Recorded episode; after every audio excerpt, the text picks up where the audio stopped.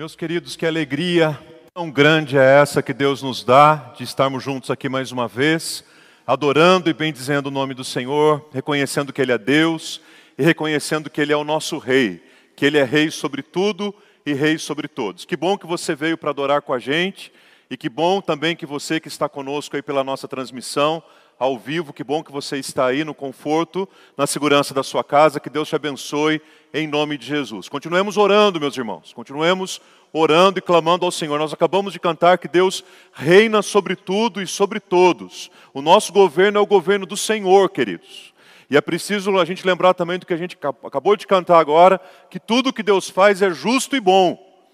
Então é isso que a gente precisa encarnar, a vida e a experiência com Cristo no dia a dia, confiança de que o Senhor está conduzindo sempre as nossas vidas e sempre conduzirá para a glória do seu nome. Nós estamos na nossa série de mensagens interiores, vamos encerrar hoje.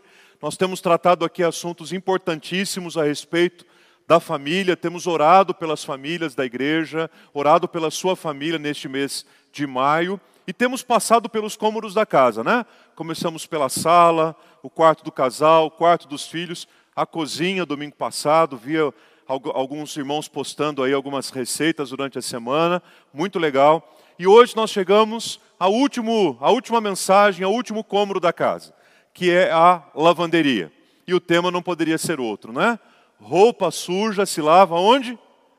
em casa. Já se diz isso há muito tempo, já é um ditado bastante conhecido: roupa suja se lava em casa. Então, nós queremos chegar ao final desta série, lembrando da grande importância, meus irmãos, minhas famílias, de ouvirmos tudo que ouvimos aqui durante esse mês, mas também de entendermos que algumas coisas que precisam ser trabalhadas, cuidadas, lapidadas, é, tratadas mesmo pela graça do Senhor, precisam também acontecer na nossa casa, precisam também acontecer na nossa família. E o ambiente da lavanderia nos faz lembrar isso, né?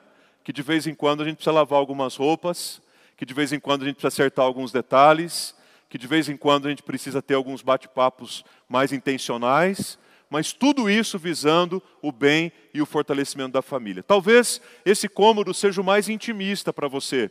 Talvez este cômodo seja o mais difícil para você lidar eu reconheço que para a maioria das famílias é.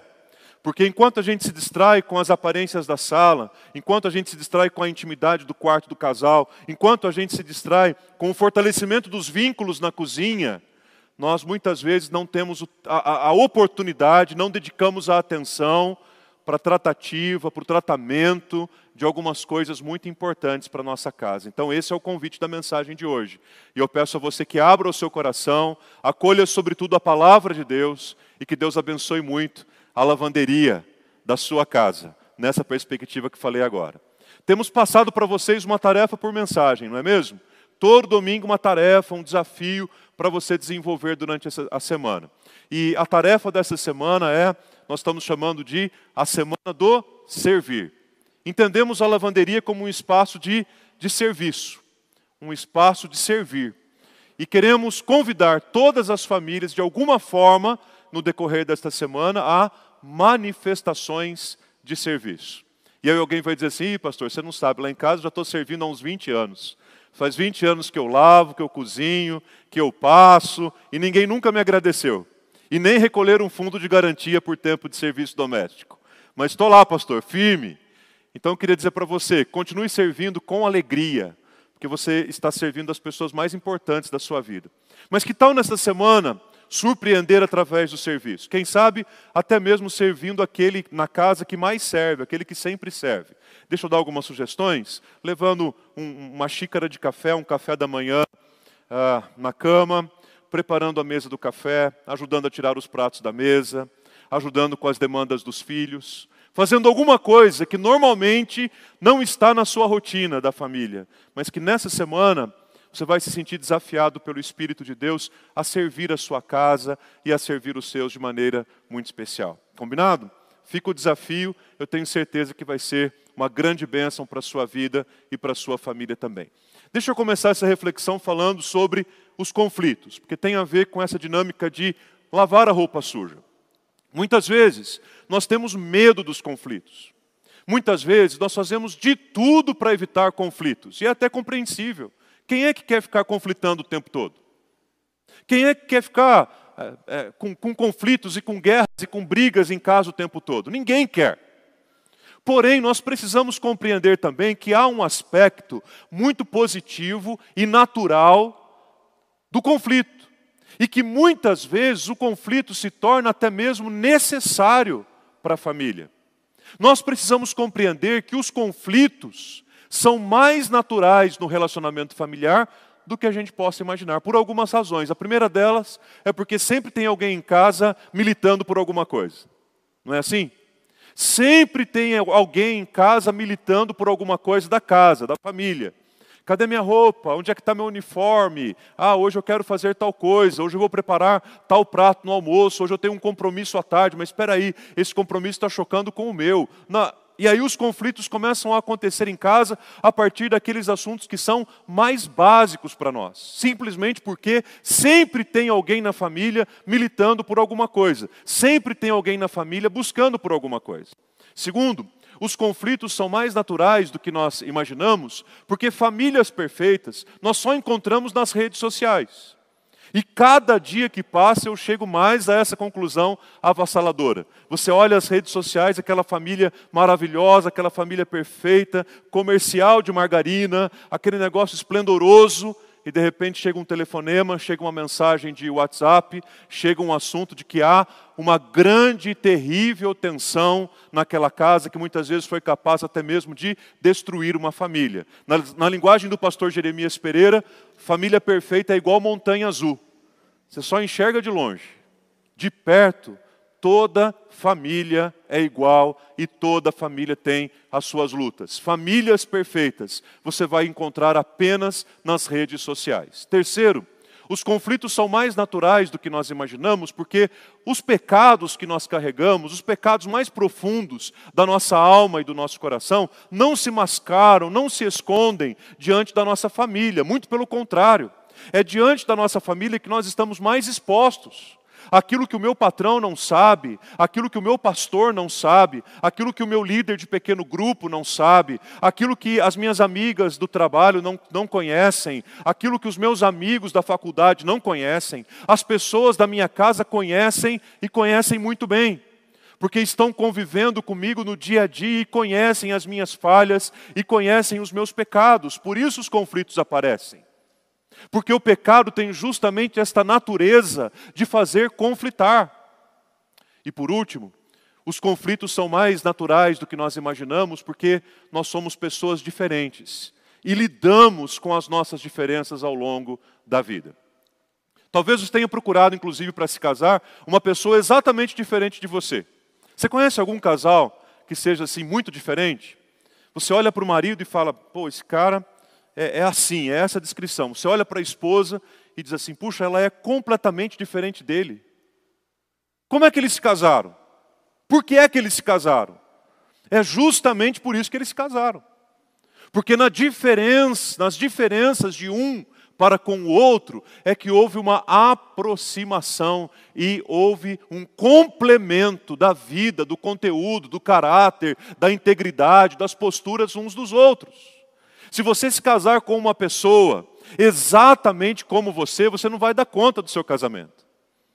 Então nós procuramos na diferença, no outro. Agora, o que chama atenção a longo prazo, pensando num casamento a longo prazo, é o seguinte: muitas vezes aquilo que no tempo do namoro, no tempo do noivado, era tão bonito, era tão interessante, ah, como nós somos diferentes, ah, como isso é bonito, ah, como isso é agradável, que legal.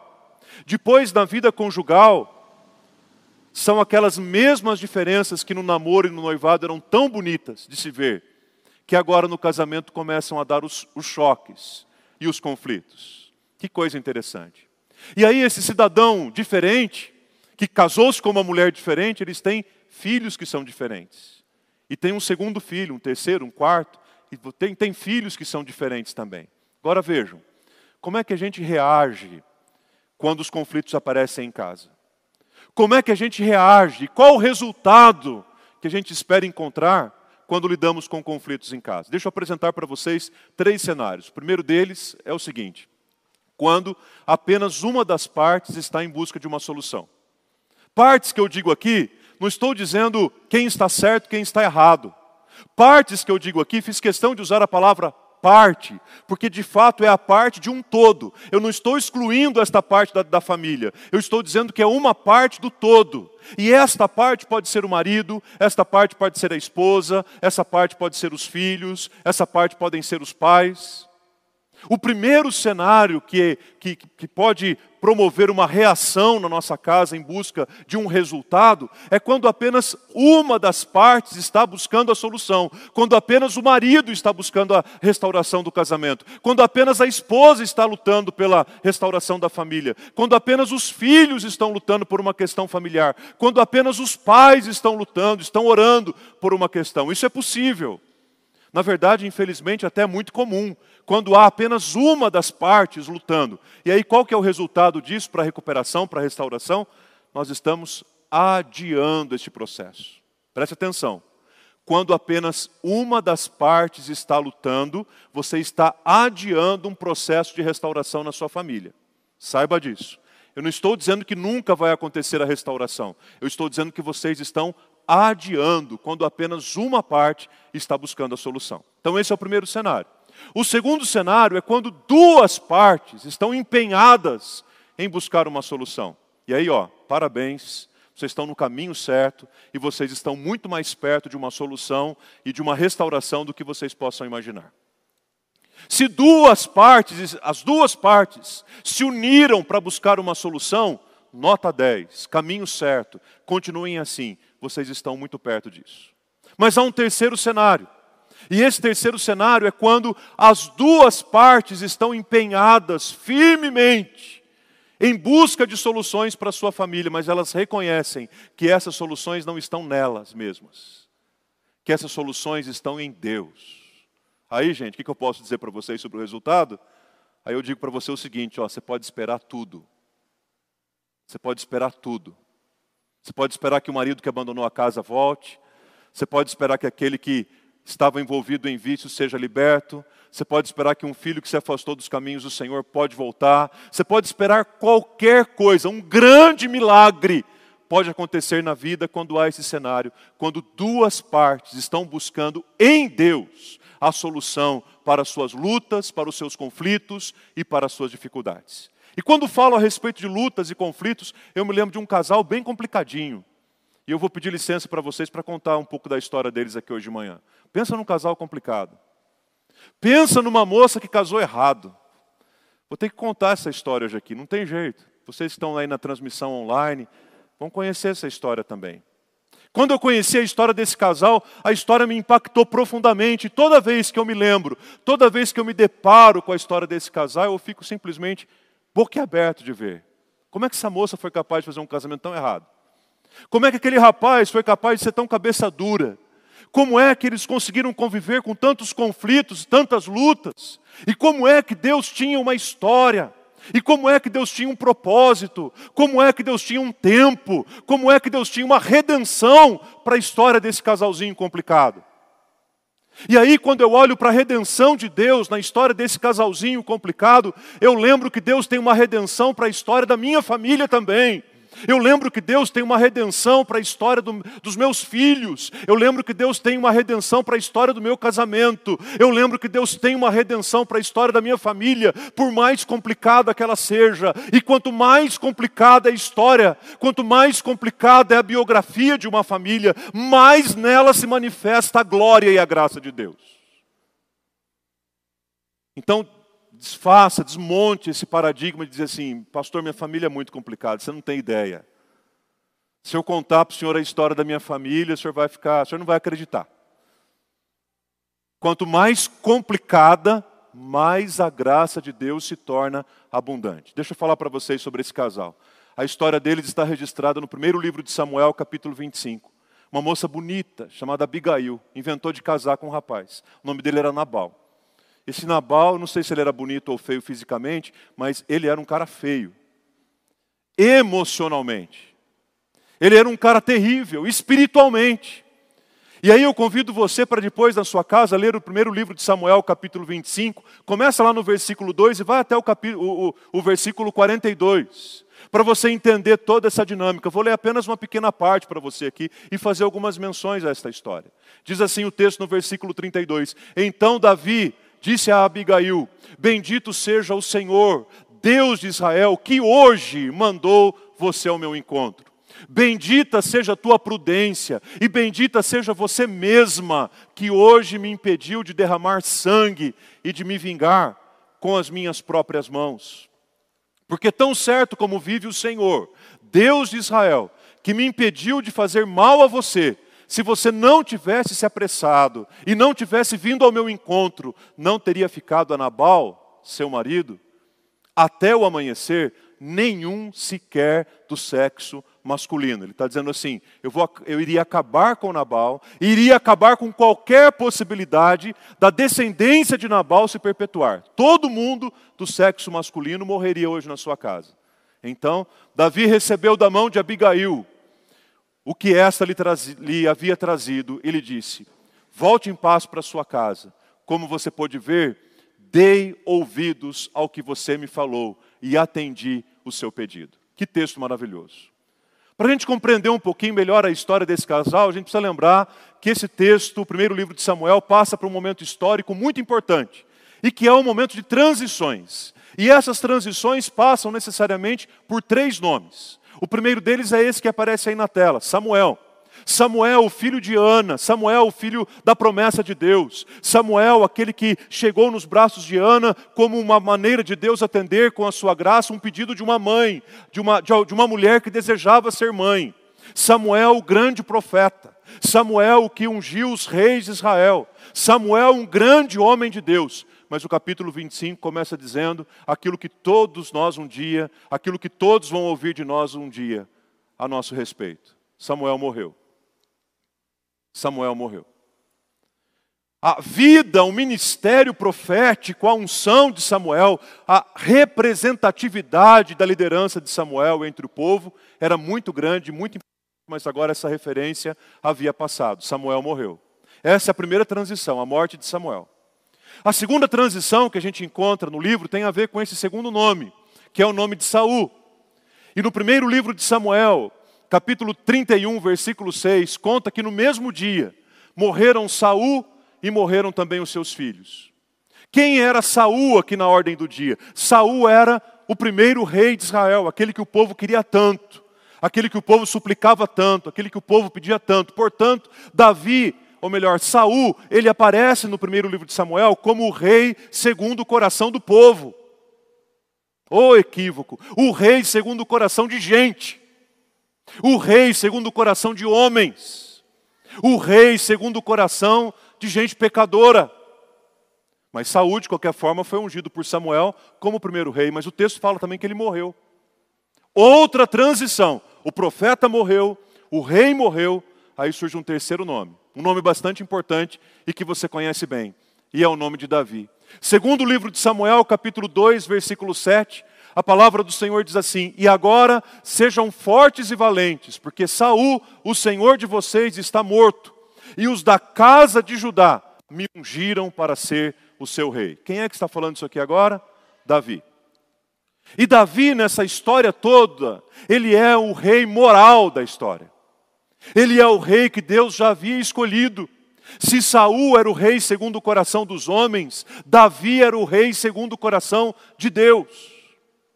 Só que tem um detalhe bastante interessante aqui que mexe com o poder, que mexe com o ego de Saul, que mexe com a existência de Davi. É porque ainda quando Saul era rei, Deus enviou o profeta Samuel na casa de Jessé, porque o Senhor lhe indicaria ali aquele que seria o novo rei. Portanto, havia um rei e Deus diz a Samuel: "Vai para a casa de Jessé que eu vou mostrar para você ali quem é que você deve ungir como rei". E óbvio, né? Saul ficou sabendo disso. O povo ficou sabendo disso. Em outras palavras, era assim: todo mundo sabia que o trono era ocupado por Saul, mas na verdade estava todo mundo esperando começar o reinado de Davi. Dá para administrar um negócio desse? Dá para um rei administrar um negócio desse lá no trono? Dizendo assim: Eu sou o rei porque eu fui ungido aqui, o primeiro rei, mas eu já sei que eu não sou mais o rei. Eu não sou o rei nem que Deus quer, e eu não sou nem o rei que o povo gosta. Dá para administrar um barulho desse no coração? E nesse momento da história, no capítulo 25, Davi está em fuga. Davi está fugindo desesperadamente. Por que é que ele está fugindo? Porque Saul já havia tentado matar Davi por pelo menos três vezes. E Davi então vira um errante, ele vira, ele vira um homem que se une a outros 400 na caverna de Adulão, homens endividados, homens problemáticos, homens em luta, faz daqueles homens ali derrotados um exército e começa a caminhar com aqueles homens, e ele se torna um errante. Ele ouve falar que Saul está vindo por aqui, ele toma o seu exército e, e corre para lá. Daqui a pouco Saul vai em direção a ele ali, e ele vai para outro local, e ele se torna um homem errante. E nessas caminhadas de Davi com o seu exército, ele tem contato com esse homem chamado Nabal. Porque Davi e os seus homens estão cuidando do campo quando os homens, os funcionários de Nabal chegam até a sua terra e Davi não tem dúvidas, porque Davi é generoso. Davi é um homem que tem generosidade no seu coração e ele não apenas acolhe os servos de Nabal, como ele dá alimento para eles, como ele os serve em pleno deserto. Os servos de Nabal voltam para a casa de Nabal. Passado um tempo, Davi está atravessando as terras de Nabal. Nabal está tosqueando as suas ovelhas, curtindo a sua riqueza. E Davi diz aos seus homens assim: agora é a hora da retribuição. Vão em direção a Nabal e peçam a ele agora que nos atenda, porque agora quem está passando necessidades somos nós. Porém, o coração de Nabal não era um coração generoso como o coração de Davi. E quando os seus os servos de Davi disseram a ele: Nabal, Davi nos mandou para cá, por favor, nos ajude com alguma coisa. Sabem qual foi a resposta que Nabal deu aos servos de Davi? Ele disse assim: Quem é Davi? Quem é o filho de Jessé? E aqui, muito mais do que uma expressão do tipo assim, não conheço esse homem. Não, não é só isso que Nabal está dizendo. Ele está dizendo assim: quem é Davi? Aquele miliante que anda com um monte de gente derrotada. Aquele andarilho que não tem nenhum lugar fixo para ficar. Aquele que as pessoas estão dizendo que vai subir, assumir o nosso trono. Em outras palavras, ele está dizendo: peraí, o nosso rei é Saul. Quem é Davi na fila do pão? Quem é Davi nessa história? É aquele que fica andando para baixo e para cima aí com, com um bando de homens derrotados. E ele não lhes oferece comida porque o seu coração é completamente endurecido.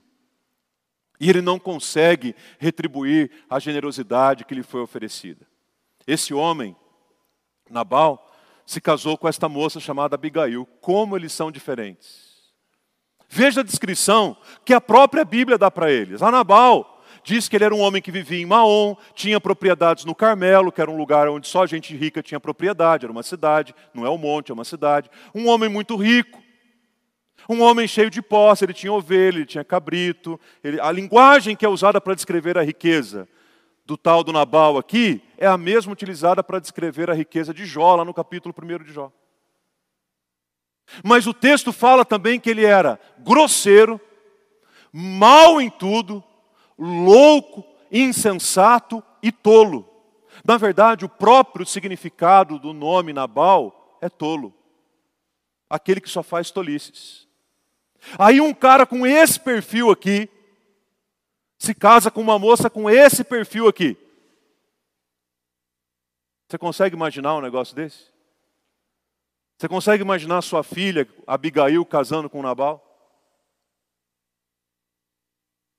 Abigail, o texto descreve como uma mulher, só dois atributos que o texto traz para ela. Mas dois atributos que, se uma mulher tiver, é o suficiente. Ela é inteligente e ela é bonita. E a inteligência aqui tem um sentido de prudência, de uma pessoa que tem sabedoria para pacificar. O nome Abigail significa pai da alegria. O nome Abigail significa pai da exultação. Há um prefixo aqui no hebraico, pai. Fonte de alegria, fonte de exultação. Como é que, se, como é que esses dois foram se casar? Eu sei o que Nabal viu em Abigail. A minha pergunta é: o que foi que Abigail viu no tal do Nabal? É mais ou menos isso aqui, né? Conhece esses desenhos animados? A bela e a fera, e a princesa e o sapo. Só que tem um detalhe, gente: a fera e o sapo estão mil anos-luz para serem melhores do que Nabal. Se é que você me entende. Porque a bela e o sapo, quando foram amados profundamente aí na história, na lenda, no conto, eles se tornam o quê? Príncipes. Qual que era a possibilidade de, com um beijo, Nabal se tornar um príncipe?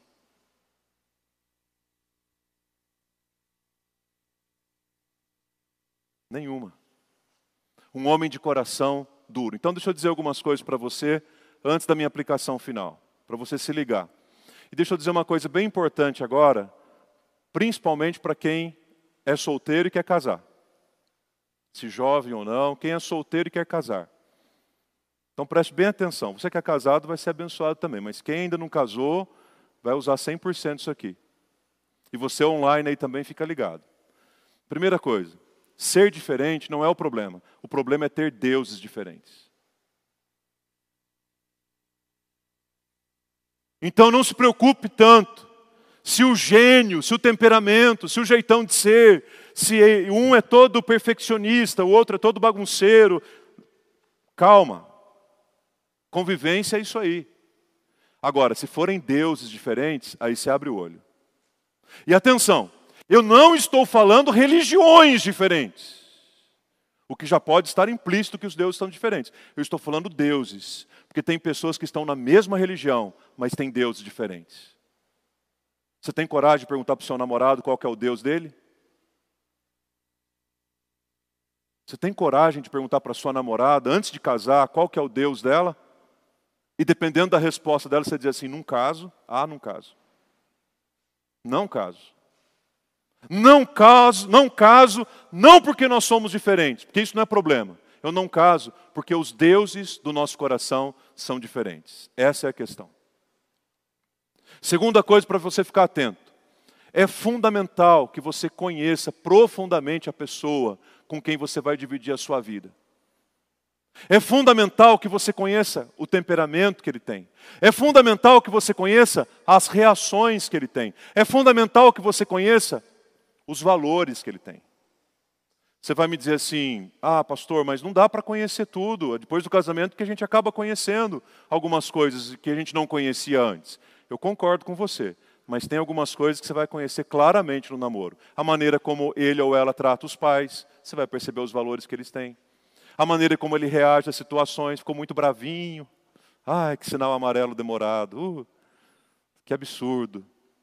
A maneira como reage no trânsito, a maneira como trata o chefe a maneira como se relaciona com os amigos, a maneira como respeita as autoridades, a maneira como é cumpridor de leis, a maneira como fala, a maneira como se dirige, a maneira como zomba das coisas, a maneira como interage com a vida, a maneira como reage com o sofrimento dos outros. Tudo isso. Dá para se ligar, né? Isso dá para você saber antes.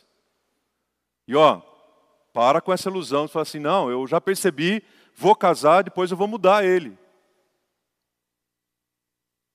Agenda com a Deise já essa semana, para daqui, uns, depois que você fizer isso, você vir aqui para a gente bater um papo. Que você vai vir, só não sei quando. Mas se você entrar nessa e dizer assim, eu vou casar, depois eu mudo ele ou ela, a gente está te esperando aqui no atendimento pastoral. Já deixa marcadinho, que vai dar errado. Terceiro, se liga. Resolva os conflitos dentro do seu ambiente familiar, porque roupa suja se lava em casa. E quando pedir ajuda, muitas vezes ajuda é necessária, procure ajuda precisa. Chega de programa de televisão, de coisas da internet, de orientações matrimoniais de gente que nunca, nunca ou nunca casado foi, ou já foi casado centenas de vezes, ou não tem uma conduta familiar de acordo com o ensino da palavra para orientar você. Que tipo de ajuda você precisa? Terapêutica? Existem profissionais inúmeros que podem te ajudar. Que tipo de ajuda que você precisa? Pastoral, espiritual? Por favor, venha falar com a gente, com os pastores. Todos eles estão preparados para te ouvir, para te receber. Fale com o seu líder de pequeno grupo. Fale com alguém que discipula você. Compartilha. Abre o coração se é esse tipo de ajuda que está precisando. Está precisando de uma ajuda física, na sua saúde física. Procura um profissional que vai te ajudar sim. Procura uma ajuda precisa.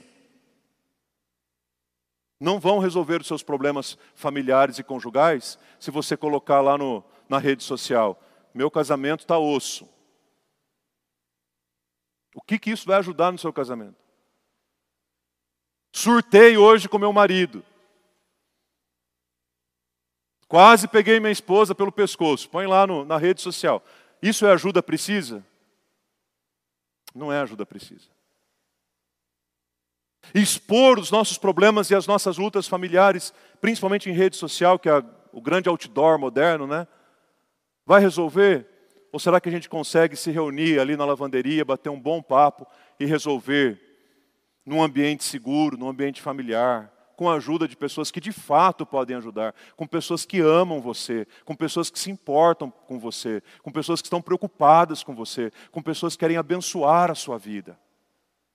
Por isso que a lavanderia é tão importante e por isso que a gente tem que estar ligado a esses movimentos. Agora eu vou fazer as aplicações finais para terminar. primeira delas, Influencie a sua casa, influencie o seu ambiente familiar pela leveza da graça de Deus e não deixe se levar pela amargura dos outros. Dentro do ambiente da sua própria casa mesmo. Talvez hoje você está aqui está dizendo assim, pastor, sou casado com um Nabal. Ou sou casado com uma esposa que é a verdadeira descrição de Nabal. A amargura, a tristeza, a maneira como ela conduz as coisas está definhando a minha vida, definhando a minha alma, endurecendo o meu próprio coração. O primeiro desafio que a palavra de Deus traz para você é: influencie a sua casa pela leveza da graça de Deus e não deixe se contaminar pela amargura das pessoas que estão à sua volta, do seu núcleo familiar e até mesmo dos familiares que estão perto de você. O texto fala que Nabal era um louco, um grosseiro, um homem mau, um homem com o coração endurecido. Tudo que ele fazia era mal. Mas o texto continua descrevendo Abigail com a mesma beleza de sempre. Ela era bonita, ela era inteligente, porque ela não permitia se contaminar com a amargura e com a dureza do coração do Nabal. Influencie, contagie a sua casa com a leveza da graça de Deus, leveza nas palavras, leveza nos relacionamentos, leveza no olhar, leveza naquilo que a gente tem transformado em cobrança, em culpa, jogado sobre a cabeça do cônjuge, sobre a cabeça dos filhos, sobre a cabeça dos pais. Clame ao Senhor para que a leveza da graça de Deus seja o ambiente para a sua família viver. Segundo, Alimente a cultura da gratidão e do reconhecimento. Cultive na sua casa a prática da gratidão e do reconhecimento. Nabal foi completamente incapaz de fazer isso, desde quando os servos de Davi o procuraram. E ele simplesmente disse: Quem é Davi? Sem o menor respeito por alguém que já havia socorrido os seus próprios servos num outro momento. Desenvolva a cultura da gratidão, desenvolva a cultura do reconhecimento, agradeça, diga muito obrigado, mesmo por aquelas tarefas que, que comumente são feitas em casa.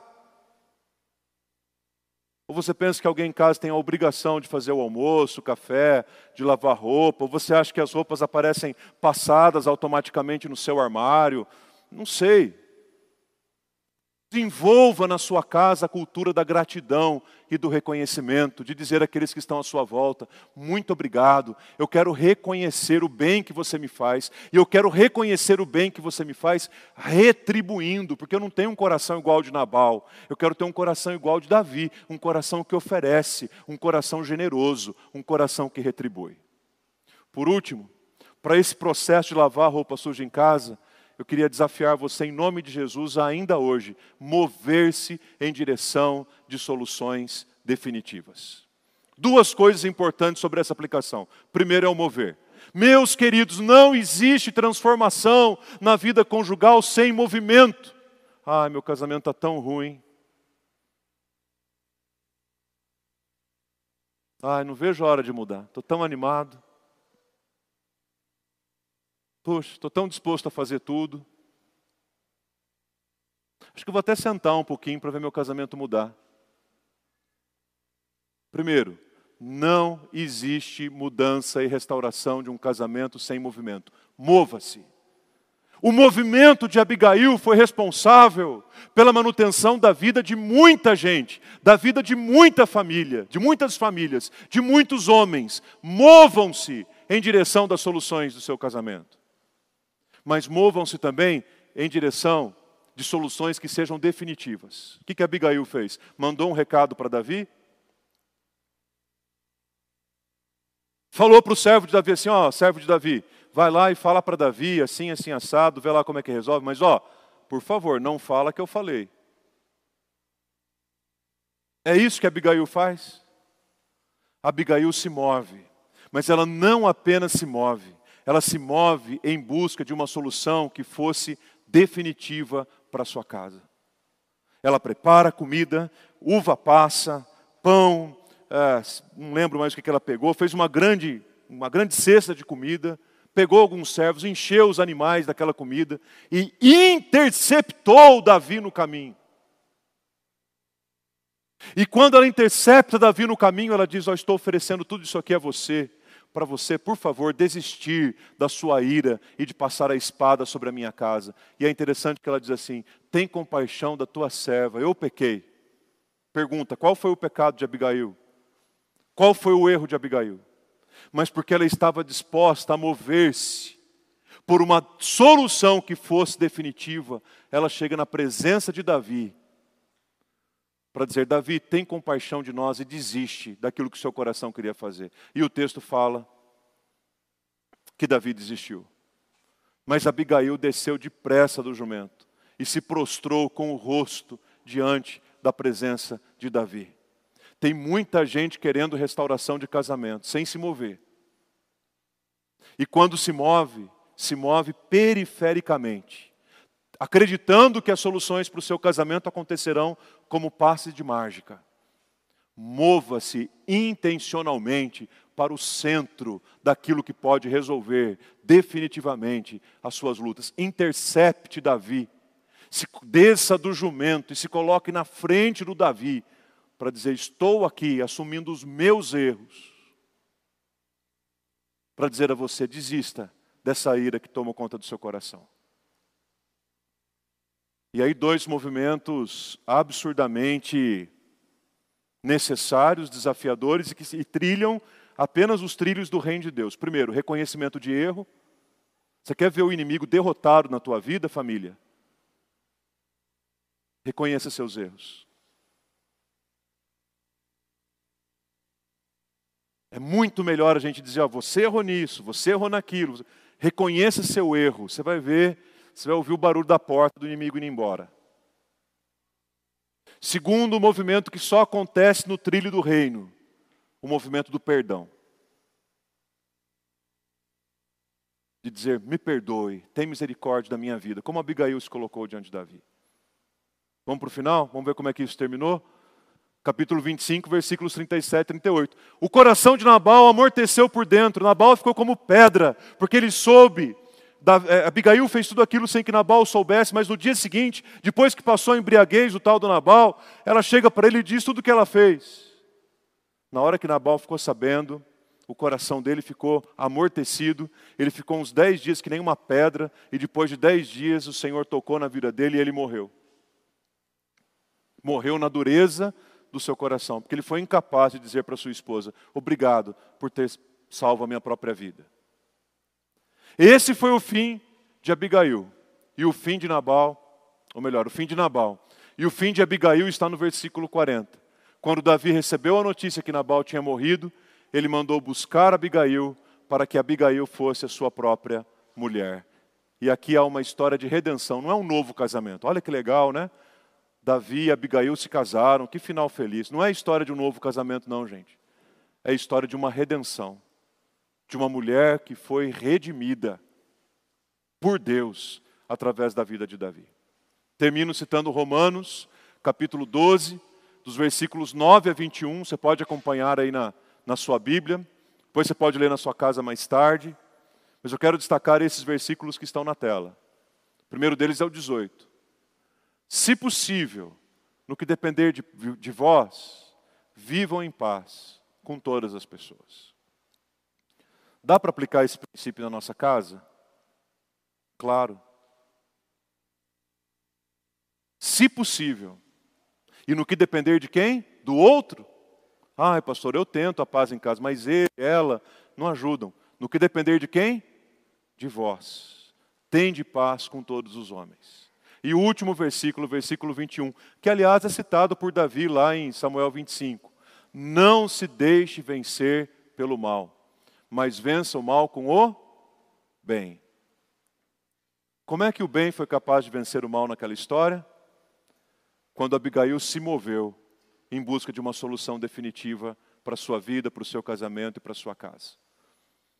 Meus queridos, talvez esse momento histórico para a sua vida, para a sua família, para o seu casamento, seja um momento em que o cômodo da casa que mais faça o sentido para você é justamente esse.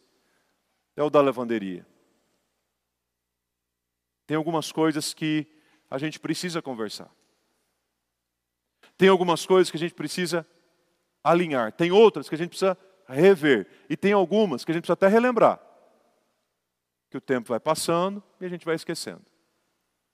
Aí o objetivo na lavanderia não é ao final de uma conversa você pegar o seu cônjuge e colocar ele dentro da máquina de lavar e ligar no modo pesado. O grande desafio é você conseguir sair dessa lavanderia com o seu casamento completamente lavado pelo sangue do Cordeiro de Deus. Passado pelo Espírito da graça. Cheiroso com o bom perfume de Cristo. E o Espírito que habita nas nossas casas pode fazer isso para a glória do seu nome. Talvez você tenha vivido experiências de lavanderia até que foram bem desagradáveis. Ah, pastor, lá em casa eu não me abro mais para esse tipo de conversa, porque já, a gente já fez, deu errado. Lembra do que eu falei lá no começo? Você está adiando. Enquanto você não quiser, você está adiando. Mas quando, do, quando dois buscarem a bênção de Deus,